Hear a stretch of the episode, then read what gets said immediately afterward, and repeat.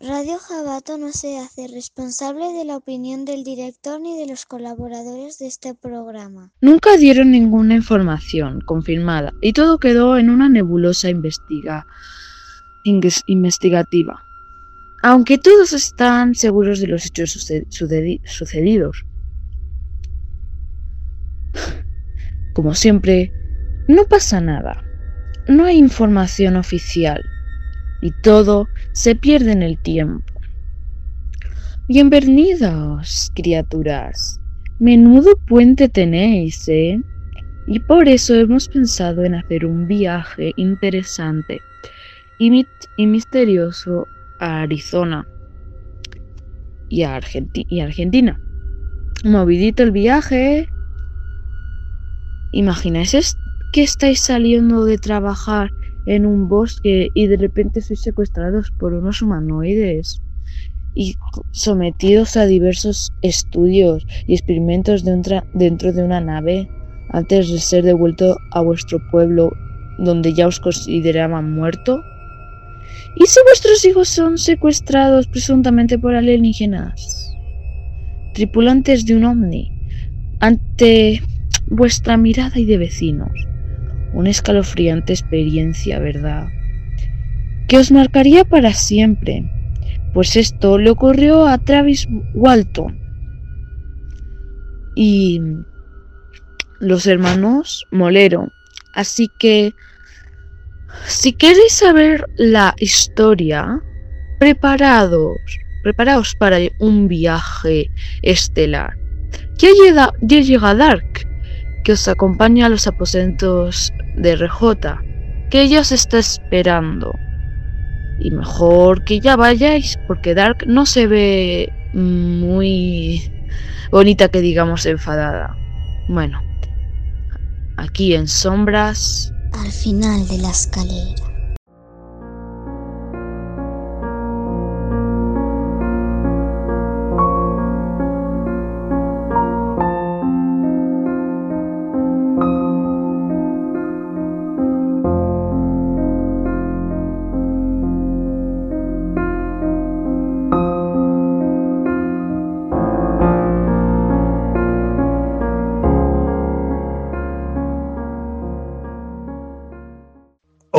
Criaturas, bienvenidos una vez más a mis aposentos.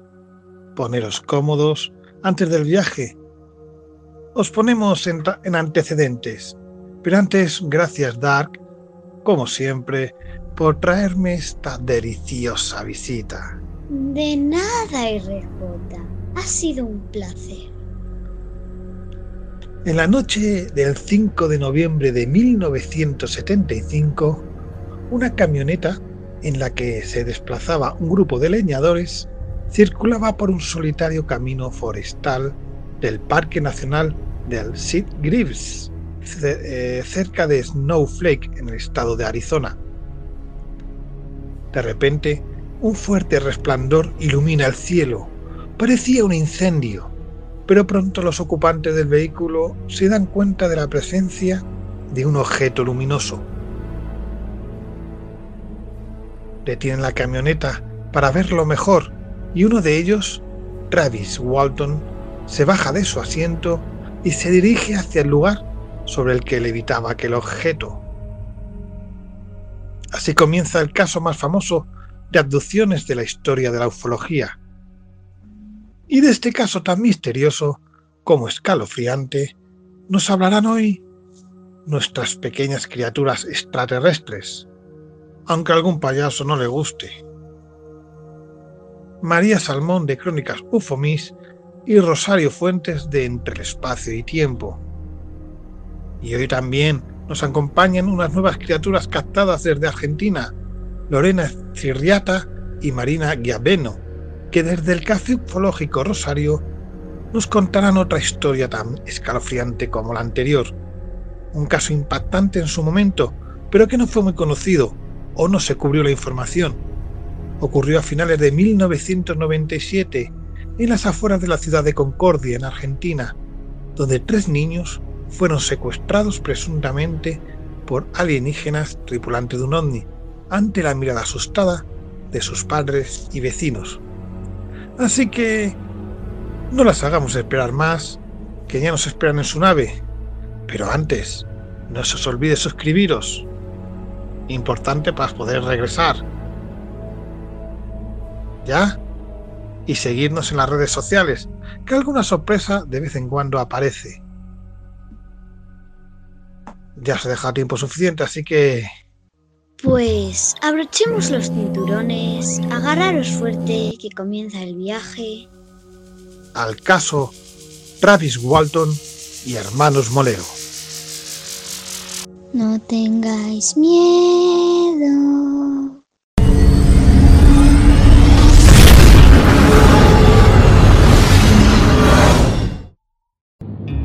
Avistamiento OVNI notificado por el comandante de la aeronave TAE 297. De acuerdo, ¿desea que llamemos a algún interceptor de la defensa? Si es posible, sí, información, porque el tráfico está a menos de media milla y ahora mismo ha bajado un montón. Ha bajado, ahora debe estar unos 3.000 pies por debajo de nosotros.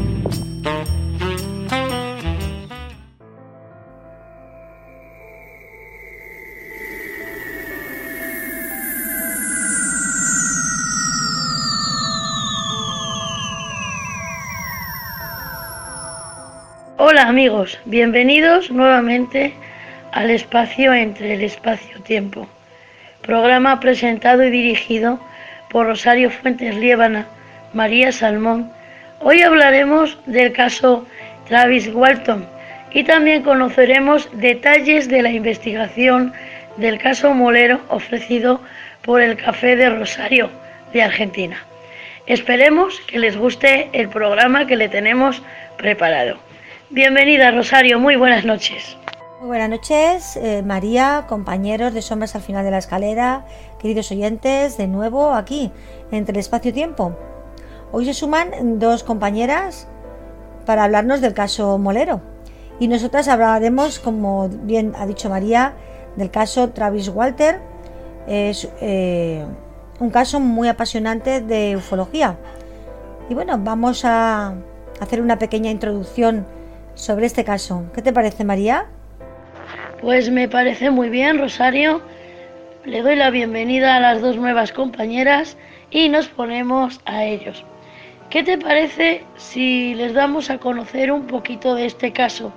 Pero seguramente que al ser un caso tan conocido, muchos de nuestros radioyentes ya lo conocen.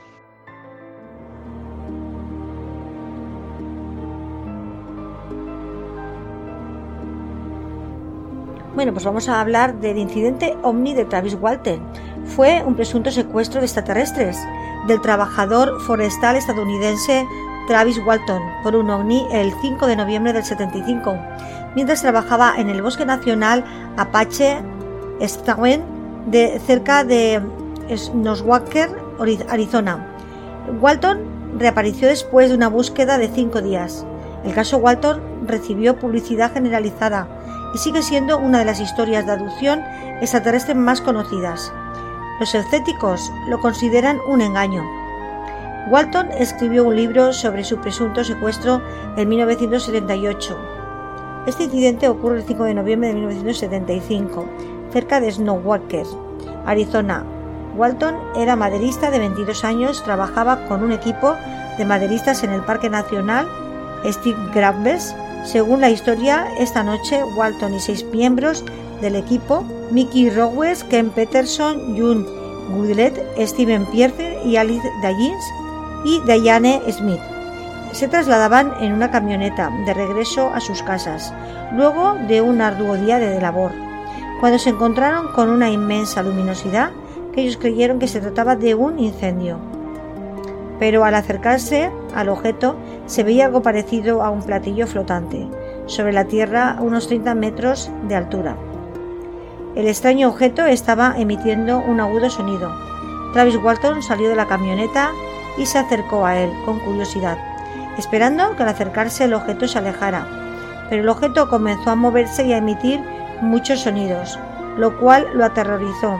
Cuando estuvo bajo él, un rayo de luz apareció de pronto en la parte inferior de la nave y lo golpeó contra la tierra, dejándolo aparentemente inconsciente. Luego afirmó haber experimentado una clase de choque eléctrico que lo paralizó. Los otros seis hombres se espantaron y se alejaron, a toda prisa en su camioneta. Poco después, su compañero de trabajo volvieron al lugar solo para darse cuenta de que Travis había desaparecido. Aunque sus compañeros informaron del incidente a la policía en el pueblo de Snowfactor, Arizona, y relataban el hecho tal como había sucedido, la versión no logró ser lo suficientemente veraz, por lo que la desaparición de Travis fue considerada como un hecho policial más que un fenómeno de naturaleza inexplicable. Las principales hipótesis apuntaban a un homicidio por parte de uno de los maderistas, el cual presentaba antecedentes penales anteriores. La policía buscó a Travis intensamente durante tres días, usando una gran partida de perros y helicópteros, pero todo fue en vano, porque fueron incapaces de encontrarlo y encontrar alguna pista. Incluso llegaron a pensar que podía haber sufrido una, una hipotermia, lo cual era lo más probable, aunque nada se pudo comprobar con certeza.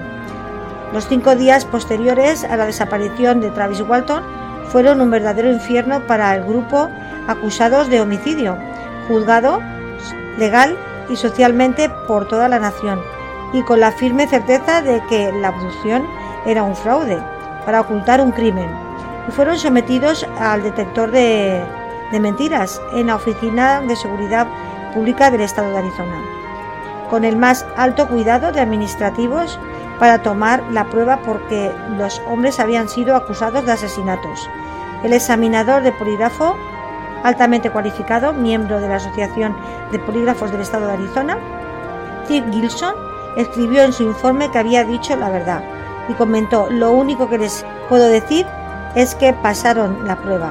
El compañero de Travis Walton, Mickey Rogers, dijo que mientras les aplicaban el polígrafo, Gilson parecía ser un creyente.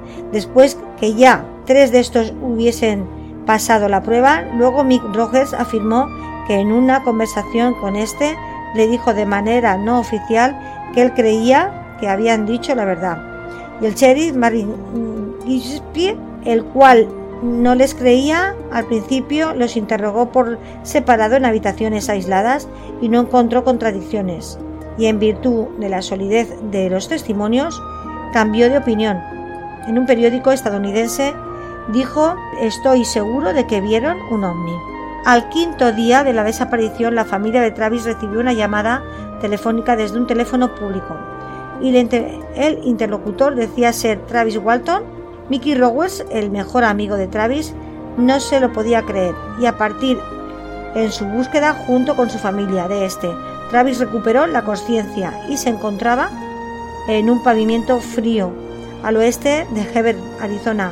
Cuando llegaron al lugar que se mencionaba en la llamada, un teléfono público ubicado en una gasolinera, encontraron a Travis al lado del teléfono público. Apenas hablaba y se encontraba en un estado físico y psicológico muy deteriorado.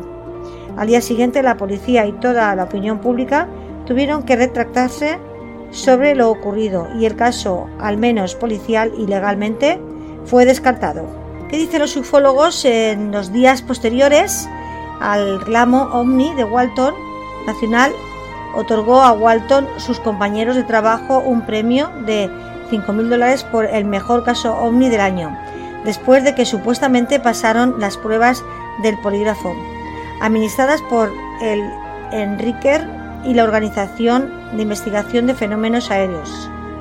Walton, su hermano mayor y su madre fueron descritos por el sheriff del condado de Navajo, Arizona, como estudiantes de ovnis desde hace mucho tiempo. Algunos ufólogos creen que Walton fue secuestrado por extraterrestres. El ufólogo Jim Ludevin dijo durante cinco días las autoridades pensaron que su compañero de trabajo lo habían asesinado y luego lo devolvieron. Todos los compañeros de trabajo que estaban allí, que vieron todos la nave espacial, todos se sometieron a las pruebas del polígrafo y todos aprobaron excepto uno y ese no fue concluyente. Los escépticos consideran que el caso es un engaño y lo describen como una sensacionalista por parte de los medios y un trabajo improvisado para ganar dinero. El investigador de ONIS, Philip Glass, consideró la historia de Walton como un engaño perpetrado para obtener ganancias financieras y descubrió muchas discrepancias en las cuentas de Walton eh, y sus compañeros de trabajo. Después de investigar el caso, Glass informó que las pruebas de polígrafo fueron mal administradas, que Walton usó contramedidas de polígrafo como contener la respiración y que Glass eh, descubrió una prueba fallida anteriormente administrada por un examinador que concluyó que el caso involucraba graves engaños. El escritor de ciencia y escéptico Michael Sedmer criticó las afirmaciones de Walton y dijo creo que el polígrafo no es un determinante confiable de la verdad. Creo que Travis Walton no fue secuestrado por extraterrestres.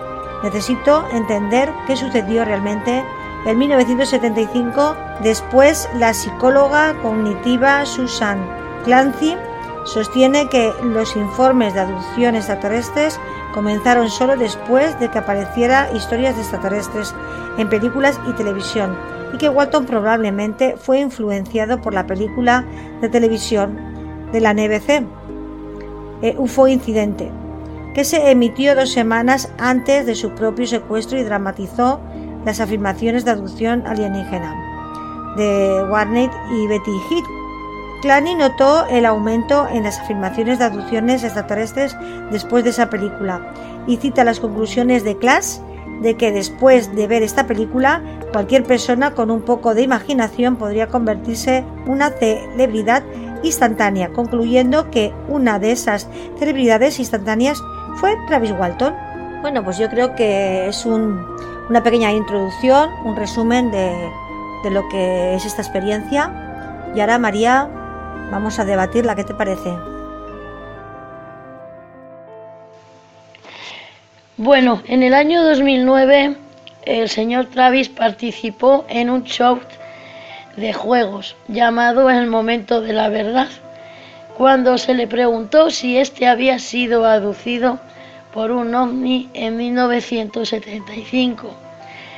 El señor Travis respondió que sí, pero sin embargo antes de la grabación del programa, el examinador del polígrafo había determinado que su respuesta era totalmente falsa.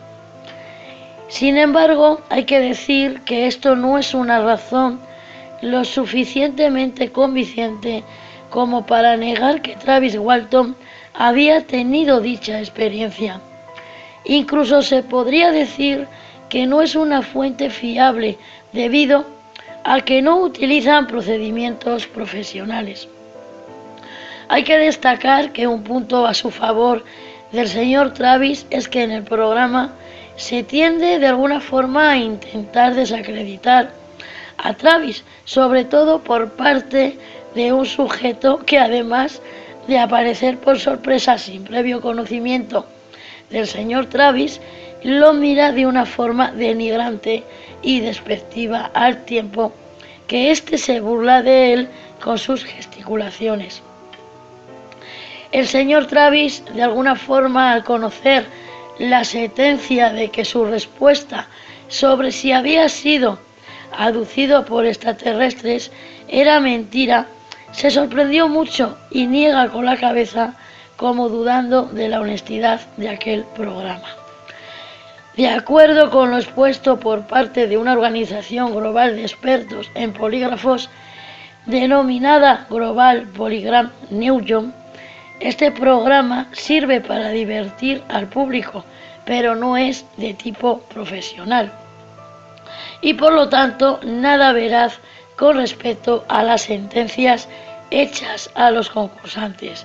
Esta organización, perdón, en su página web http www.polistes.org publicó un artículo desacreditando de forma contundente la profesionalidad y conocimiento acerca de la utilización de los polígrafos en las pruebas de programa. El artículo además dice que el programa puede que entretenga a las personas, pero el aspecto del polígrafo del show no tiene ninguna validad y sostiene además que la Fox TV ha bloqueado intencionalmente la publicación de esta información en su foro público en Internet. Las razones contenidas en dicho artículo que podrían desmontar la sentencia hecha por el programa a Travis Walcott son las siguientes. La primera razón es que muchas de las preguntas consideradas en el programa como relevantes son acerca de simples opiniones, no hechos. Las opiniones no pueden ser puestas a prueba en un polígrafo con ninguna fiabilidad. Las opiniones, a diferencia de los hechos, todas implican un pequeño grado de incertidumbre, conduciendo a una respuesta subjetiva. Aquella incertidumbre en sí misma puede producir un nivel significativo de resultados falsos engañosos. Si, por ejemplo, una persona siente que ahora o en el pasado se ha dudado de su sinceridad, veracidad de su respuesta, esto probablemente causará una reacción falsa engañosa en el polígrafo, el cual es el caso del señor Travis. No se puede confiar en cualquier resultado de estas preguntas. La razón número dos es que se realizan preguntas acerca del futuro, lo cual tiene el mismo efecto no fiable ya visto en las preguntas sobre opiniones. Y la razón número tres es que un polígrafo correctamente utilizado típicamente solo incluye una o dos preguntas relevantes. El programa durante el examen hace de 50 a 75 preguntas, de las cuales escoge 21 para el programa. La investigación del polígrafo nos da un grado del 90 al 95% de exactitud en un examen de una sola publicación, que puede varias horas para complementarse. De ser hecho siguiendo los estándares de la industria, la primera pregunta relevante por examen llevaría semanas cubrir todas las preguntas como afirma hacer el programa es aceptado en la comunidad del polígrafo que disminuye la precisión de este si son agregadas más y variadas preguntas. Y bueno, como conclusión final, ellos podrían tirar una moneda al aire y conseguirían el mismo nivel de precisión. No espere que un examinador cualificado haga lo que este programa de televisión y bueno, como observación, eh, para destacar también, las mejores pruebas de la veracidad de la historia son documentos de pruebas de polígrafo hechas por un examinador cualificado y experto de la policía, en los cuales se aprecia que tanto los compañeros de Travis como él mismo superaron con creces la prueba. Bueno, ¿qué te parece esta curiosidad que te acabo de compartir. Pasaron la prueba del polígrafo diciendo todos lo mismo, con varias interrogaciones que les hicieron, y vamos, encima acusados, los pobres, acusados como que lo habían matado, ¿sabes? Eh, por la justicia y por y en general por su por la localidad y por todos. O sea, que es súper fuerte de que eh, veas algo tan fuerte como que se llevan a tu amigo y, luego que te piensen, que se piensen los demás que tú tienes algo que ver o que los habéis matado entre los cinco. Yo creo que, la verdad, muy interesante. Pues sí, Rosario, este caso tiene mucho para investigar. De hecho, te voy a comentar que los escénicos consideran que este caso es un engaño y lo describen como sensacionalista por parte de los medios y un trabajo improvisado para ganar dinero. Por ejemplo, el investigador de ovnis Phyllis J. Clash consideró la historia de Walton como un engaño para obtener ganancias económicas y financieras y además descubrió muchas discrepancias en el mismo, sobre todo en las cuentas de Walton y los compañeros de trabajo de este.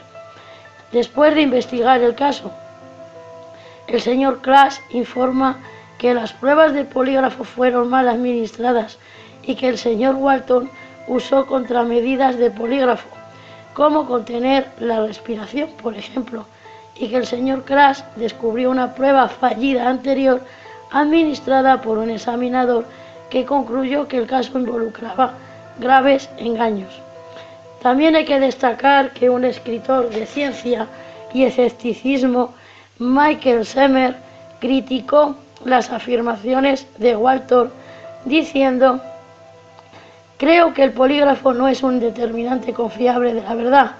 Creo que el señor Travis Walton no fue secuestrado por extraterrestres. En ambos casos, el poder del engaño y el autoengaño es todo lo que necesito entender. Lo que realmente sucedió en aquel año, en 1975, y después, hay que mencionar a la psicóloga cognitiva Susan Klein, quien argumenta que los informes de aducción extraterrestre comenzaron solo después de que aparecieran historias de supuestos seres en películas y en la televisión. Y además que el señor Walton probablemente fue influenciado por la película de la televisión de NBC de UFO Incident, que se emitió dos semanas antes de su propia aducción y dramatizó al extraterrestre, reclamos de secuestro de Barney y Betty Hill. Grace notó el aumento de las afirmaciones de aducción extraterrestre después de la película y cita las conclusiones de Clash que después de ver esta película cualquier persona con un poco de imaginación podría convertirse en una celebridad instantánea, concluyendo que una de esas celebridades instantáneas fue Travis Walton. Así que, ¿qué te parece, querida amiga? Bueno, pues a mí, María, y a los oyentes, decirles que me parece un caso estupendo, fantástico y que yo, por supuesto, que me lo creo porque yo creo que, es digno de...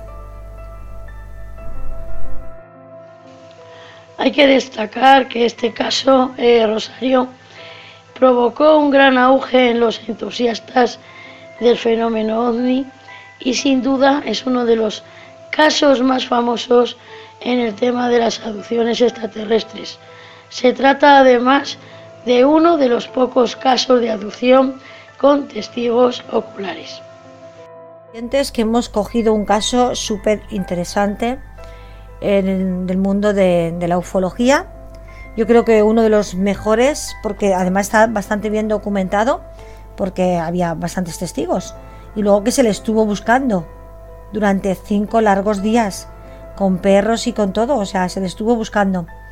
Y bueno, lo peor de todo es que sus compañeros de trabajo vieron lo que pasó y encima los acusaron como que lo habían matado. O sea, eso fue muy duro, que la justicia incluso, pues, eh, como un juicio mediático, toda la ciudad pensará que ellos habían tenido algo que ver. La verdad que yo considero que es muy interesante.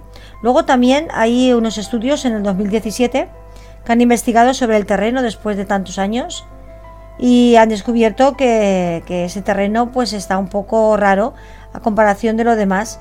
Y eso pues que ha caído muchas cosas, ha llovido muchísimo, luego hubo un incendio, o sea que en estos 40 años ahí ha pasado muchísimas cosas y aún hay evidencias de que en ese terreno algo raro pasó.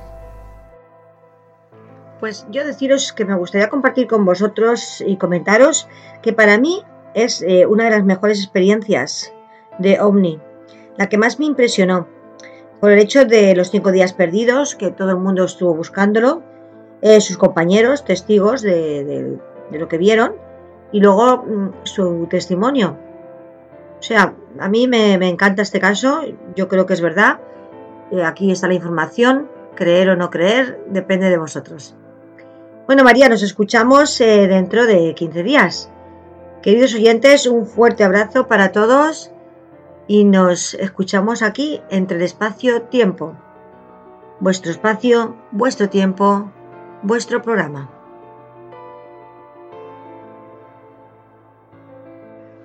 Bueno, yo por mi parte, Rosario y queridos radioyentes, eh, para mí es sin duda uno de los mejores casos de abducción que han ocurrido a lo largo de la historia. No solamente por la manera de redactarlo de, de esta persona, del señor Walton Travis, sino también porque en él ha habido testigos oculares que también lo avalan. Si es verdad que también ha habido muchos ufólogos que han intentado eh, de alguna forma desmentirlo e incluso no han llegado a creérselo totalmente. Pero para mí es cierto. Basta con escuchar eh, los testimonios y los argumentos del señor Travis para darse cuenta de que este hombre realmente lo ha vivido. Y bueno, yo con esto me despido y ha sido un placer estar aquí con todos ustedes. Muchísimas gracias. Interesante historia, ¿verdad? Os aconsejo que leáis el libro o veáis la película, que se titula Fuego en el cielo, igual que el libro, si queréis meteros más adentro en la historia. En Primer Video en Amazon tenéis un documental muy interesante también sobre este tema. Despedimos ya a nuestras criaturas que se retiran ya, ¿verdad, Dark? Sí, pero lo bueno es que lo vemos la siguiente semana. Exacto, que seguro que además estarán planeando más historias de ufología y misterios del espacio. Muchas gracias y en 15 días volvemos con más ufología y enigmas. Avistamiento OVNI notificado por el comandante de la aeronave TAE 297. De acuerdo, ¿desea que llamemos a algún interceptor de la defensa? Si es posible, sí, información, porque el tráfico está a menos de media milla y ahora mismo ha bajado un montón. Ha bajado, ahora debe estar unos 3.000 pies por debajo de nosotros.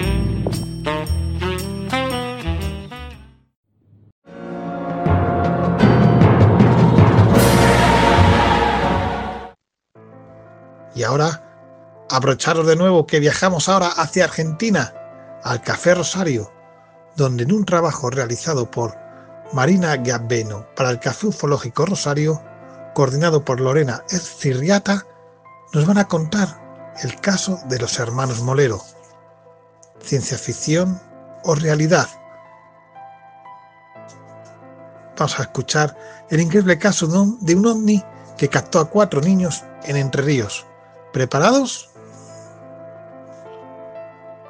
El 30 de junio del año 2018, el diario El Litoral de Corrientes publicaba una nota sobre la abducción de tres niños de apellido Molero en la ciudad de Concordia, provincia de Entre Ríos. La nota la firmaba el periodista Francisco Villagrán. Andrés, de 9 años, Jorge, de 8 y Carlos, de 7, vieron una enorme nave dorada de unos 25 metros de diámetro aproximadamente que apareció en el terreno donde jugaban al lado de su casa. Emitió una luz y los llevó hacia el interior ante la vista de varios testigos. A los tres días después de una intensa búsqueda, eran devueltos al mismo patio y relatarían que iba manejada por Dios, que tenía el cabello largo y plateado y que se llamaba Lalar.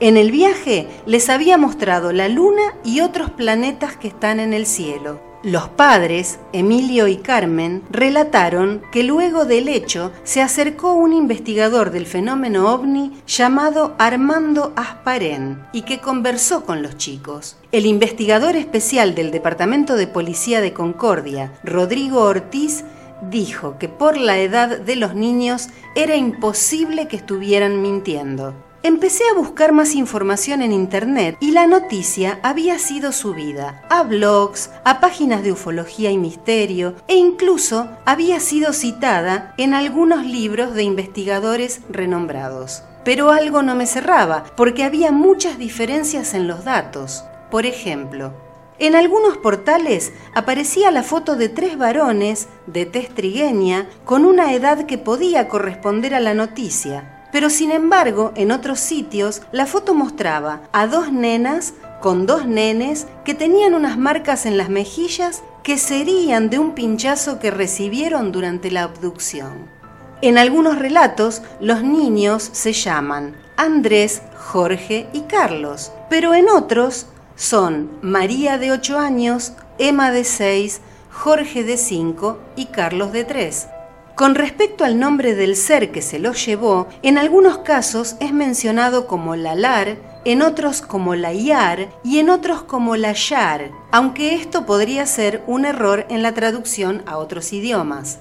La fecha del acontecimiento también es distinta, ya que el litoral la sitúa a fines de 1997, un reporte de YouTube en 1998, otras el 9 de agosto de 1992 y otras el 9 de agosto de 1987. Si hacemos la cronología de esta noticia hacia el pasado, aparece por primera vez en julio de 2018 en la web Órbita Cero Mendoza. El 30 de octubre de 2017, la página web La Fola do Sao Paulo publicaba un recordatorio con el título Hace 30 años, niños argentinos fueron abducidos por un dios extraterrestre y mostraba la foto original que saliera impresa en aquel momento con fecha 15 de noviembre de 1987. El 23 de marzo de 2016, el canal brasileño Área 51 subía un informe a YouTube de 4 minutos sobre este caso. El 31 de enero de 2014 aparecía en una página checa llamada CES Okno y en otros portales que replicaron el caso en ese mismo idioma.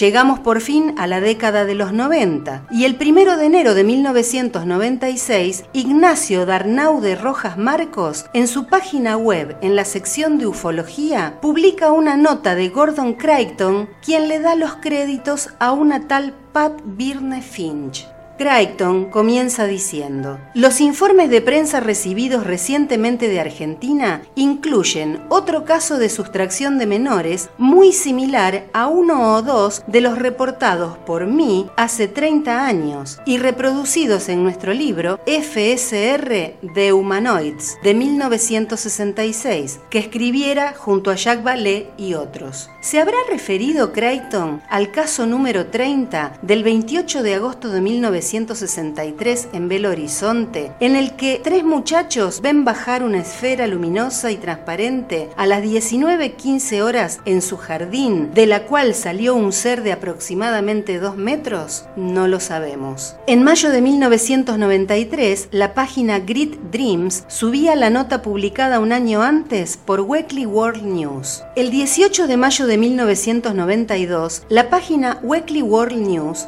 informaba del caso y la firma era de la periodista Jean Colden. La busqué en internet, pero con 75 años falleció el 20 de noviembre de 2012. Ahora bien, ¿qué tipo de revista era Weekly World News? Fue un tabloide de noticias ficticias publicado en los Estados Unidos entre 1979 y 2007 era reconocido por sus historias sobre temas paranormales y por el tono satírico de sus artículos. A pesar de que ya no es editado en papel, continúa existiendo como sitio web. Envié dos mails a la misma preguntando si me podían dar alguna información, pero hasta el día de la fecha no recibí respuesta. Llegamos al 15 de noviembre de 1987, que es la fecha más antigua que pude encontrar. El caso se informaba en Noticias Populares, un diario de Brasil, con la rúbrica del periodista Philippe Piet Van Putten. Lo busqué en Facebook y lo encontré. Y le envié un mensaje privado preguntándole si recordaba la fuente del caso Molero. Y me respondió que cuando quisieron verificar los datos no pudieron confirmar nada, pero que la noticia se la había pasado un periodista estadounidense. También busqué en la web a Rodrigo Ortiz y no hay ningún dato vinculado al Departamento de Policía de Concordia. El investigador Armando Asparén o Asparrem, porque se lo cita de dos maneras distintas, no aparece. Solamente un investigador venezolano con el mismo apellido pero llamado Leonardo. En la mayoría de las notas mencionan que a la familia se le habría cambiado el apellido y que los habrían trasladado a otra ciudad por seguridad. Pero consultando con un periodista de la ciudad de Concordia, no recuerda haber escuchado nunca sobre ese caso. En conclusión, esta noticia sobre la abducción de niños en Concordia viene siendo replicada desde 1987 hasta la actualidad. Se la incluyó en libros de ufología y sin embargo nunca se citó la fuente. Como dirían nuestros hermanos españoles, el caso molero es un caso que mola. Si hubiera alguna persona que puede aportar datos fehacientes o conoce el paradero de algún miembro de esta familia, la invitamos a contactarse con nuestro Café Ufológico Rosario. Este informe fue realizado por quien habla, Marina Giaveno. Los adultos mienten, adolescentes mienten, pero los niños de esta edad son incapaces de mentir, al menos de esta manera. Eso dijo Rodrigo Ortiz, investigador especial del Departamento de Policía de Concordia en Argentina. ¿Estáis de acuerdo? Muchas gracias María y Lorena por introducirnos en este caso tan poco conocido. Mm, la verdad es que sí, interesante. Esto es muy interesante. Así que escribir abajo y nos dais vuestras opiniones de estos dos casos que os hemos comentado. Nosotros esperamos volver a vernos en 15 días. Nosotros ya cogemos la nave, ¿verdad, Dark? Sí, voy a coger las llaves. Y regresamos a los aposentos. Así que agarraros fuerte, que volvemos. Allá vamos.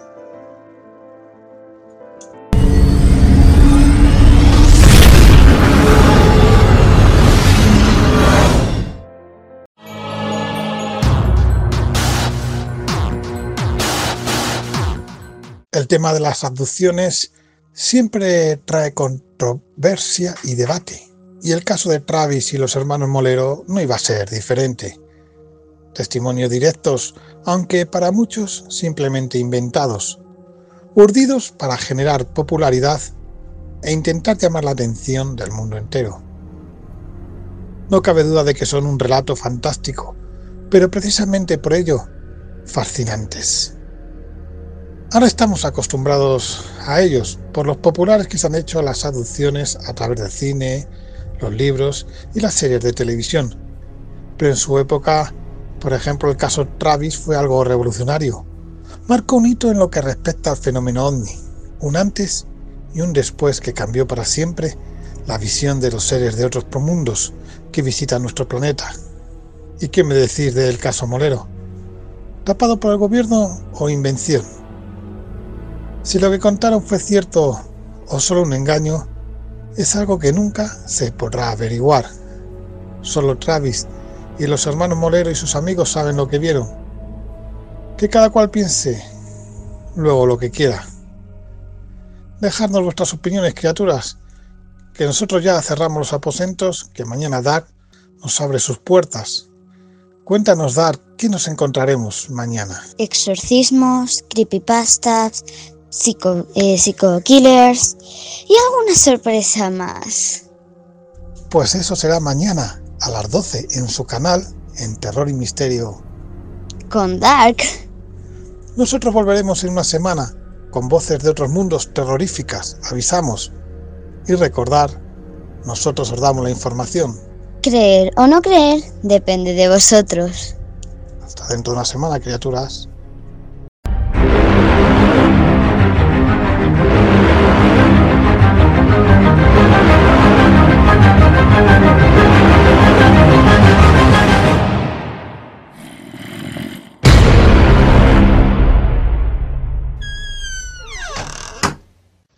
Ya de regreso, ¿eh?